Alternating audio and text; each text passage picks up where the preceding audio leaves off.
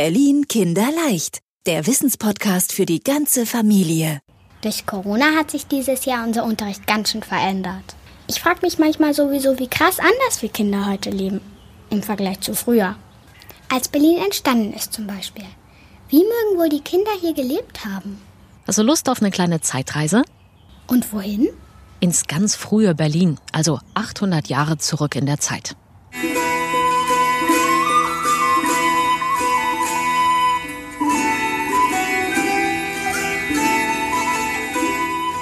Sind wir hier? Na, immer noch in Berlin, in Zehlendorf, im Museumsdorf Düppel. Wir sind nicht wirklich im 13. Jahrhundert, aber es sieht zumindest so aus.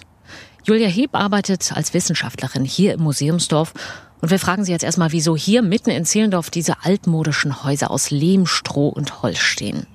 Das lässt sich ganz einfach beantworten, denn die Archäologen, das sind ähm, Forscher, die in der Erde nach Spuren von Menschen suchen, die früher gelebt haben.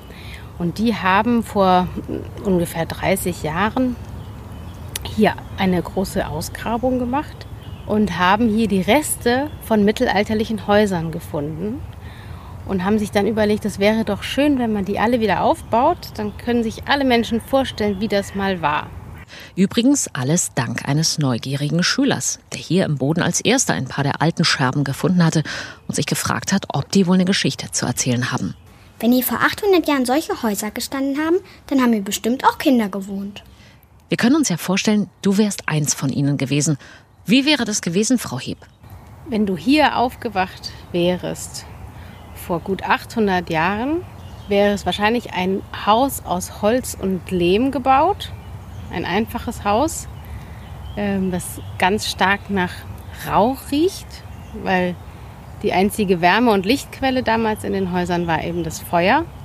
Wahrscheinlich hast du mit der ganzen Familie auf einem großen Lager geschlafen, mit Schafsfällen, Wolldecken und musstest morgens wahrscheinlich erstmal Wasser holen am Brunnen, Kleinholz machen und holen fürs Feuer. Das waren alles Kinderarbeiten. Ähm, und morgens wird wahrscheinlich ein Getreidebrei gegeben haben. Feuer machen, Wasser holen. Für eine schöne warme Dusche morgens? Das wäre schön. wenn es das schon gegeben hätte für die Menschen damals, aber die wussten ja nicht, was sie verpassen. Ähm, das wird wahrscheinlich auch eine kleine Handvoll Wasser ins Gesicht gewesen sein, um sich den Schlaf aus den Augen zu waschen. Und den Waschbottich, an dem sich die Kinder morgens vielleicht etwas widerwillig das Gesicht gewaschen haben, den hätten wir uns auch gerne angeguckt. Den gibt's aber nicht mehr. Sowas wird nicht oft ausgegraben, sagt Julia Heb. Im Gegensatz zu uralten Metallkämmen oder Keramikschüsseln, von denen man immer mal wieder welche in der Erde findet. Aber so Holzgegenstände, die erhalten sich im Boden nicht so gut. deswegen findet man die auch nicht. Da kann man nur sich Bilder aus dem Mittelalter angucken und die sind meistens von reichen Leuten. Deswegen ist es so schwierig, was über die einfachen Menschen zu sagen. Apropos einfache Menschen. Und die haben hier an diesem Platz wohl damals um 1200 noch was gelebt. Schule war bei denen nicht für die meisten Kinder. Wenn, dann für Jungen aus wohlhabenden Familien. Aber für Mädchen aus einfachen Familien ging es nicht in den Unterricht. Was haben die Kinder hier dann gemacht? Die Kinder haben die Tiere gehütet in den Wäldern, weil die Schweine sind damals eben nicht in Ställen gewesen, wie das heute so ist, sondern die hatten kleine Einfriedungen und sind aber tagsüber wie Schafherden durch die Wälder getrieben worden. Dann haben die Mädchen auch bestimmt beim Wollewaschen, bei der Kleidungsherstellung ge geholfen, schon früh, beim äh, Getreidemahlen an den Handmühlen und wahrscheinlich auch auf die Geschwister aufpassen, wenn die Eltern eben auf dem Feld waren. Also wirklich alles, was einfach von der Hand ging, haben die Kinder damals gemacht. Sie haben eben Kleidungsherstellung gesagt. Ich vermute mal, die tägliche Klamottendiskussion zwischen Eltern und Kindern, die gab es damals nicht. Einfach, weil dafür gar nicht genug Auswahl war im Kleiderschrank. Warum? Es ist wahnsinnig aufwendig, überhaupt Kleidung herzustellen im Mittelalter. Das hat über 100 Stunden gedauert, wenn man das vom Schafscheren, das Spinnen, das Weben und Nähen alles von Hand machen musste. Dann war ein Kleid unheimlich kostbar und die meisten Menschen hatten wahrscheinlich nur zwei verschiedene äh, Kleider. Ähm, und die Kinder haben vor allem immer dann die, die Gewandung oder die Kleidung der, der älteren Geschwister getragen. Blöd für die Allerjüngsten. Die hatten dann natürlich immer die ältesten und die abgetragenen Sachen.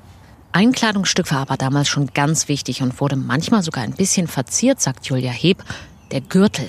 Und die Mütter hatten immer ihr Messer und ihr Säckchen mit den, auch mit dem Feuereisen, wo man das Feuer mit anmachen konnte. Gab es immer Feuerstein und Feuereisen, um Funken zu schlagen. Und das hing immer am Gürtel, diese ganzen wichtigsten Sachen. Ah, die Bauchtasche des Mittelalters. Sind die Gürteltaschen also doch keine Erfindung der 90er gewesen? Wie die Bewohner hier in Düppel aussahen, das kannst du dir jetzt im Sommer übrigens selbst mal angucken. Im Ferienprogramm dürfen Kinder nicht nur gucken, sondern auch mitmachen, zum Beispiel beim Spinnen oder beim Weben. Und so zieht sich das die ganzen Sommerferien durch, dass wir diese Themen haben. Zu Archäologie, Tiere. Der bei der Archäologie kann man selber ausgraben und die Funde bestimmen. Und dann gibt es eben über unsere Tiere, wir haben ja hier die Ochsen und die Schweine und die Schafe kann man sich angucken. Und aber auch was unter den Steinen und im Wald hier krabbelt und kribbelt.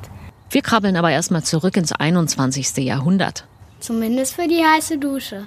Und auch wenn wir immer wieder finsterstes Mittelalter sagen, zumindest wenn man sich hier in Düppel umguckt, die Zeit hat auch ganz tolle und wichtige Errungenschaften hervorgebracht. Ach so.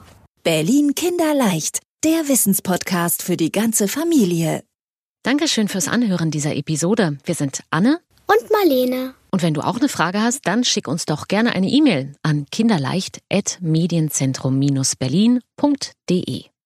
Und wenn du uns über eine Podcast-Plattform hörst und die Folge gut fandest, dann freuen wir uns über eine gute Bewertung von dir.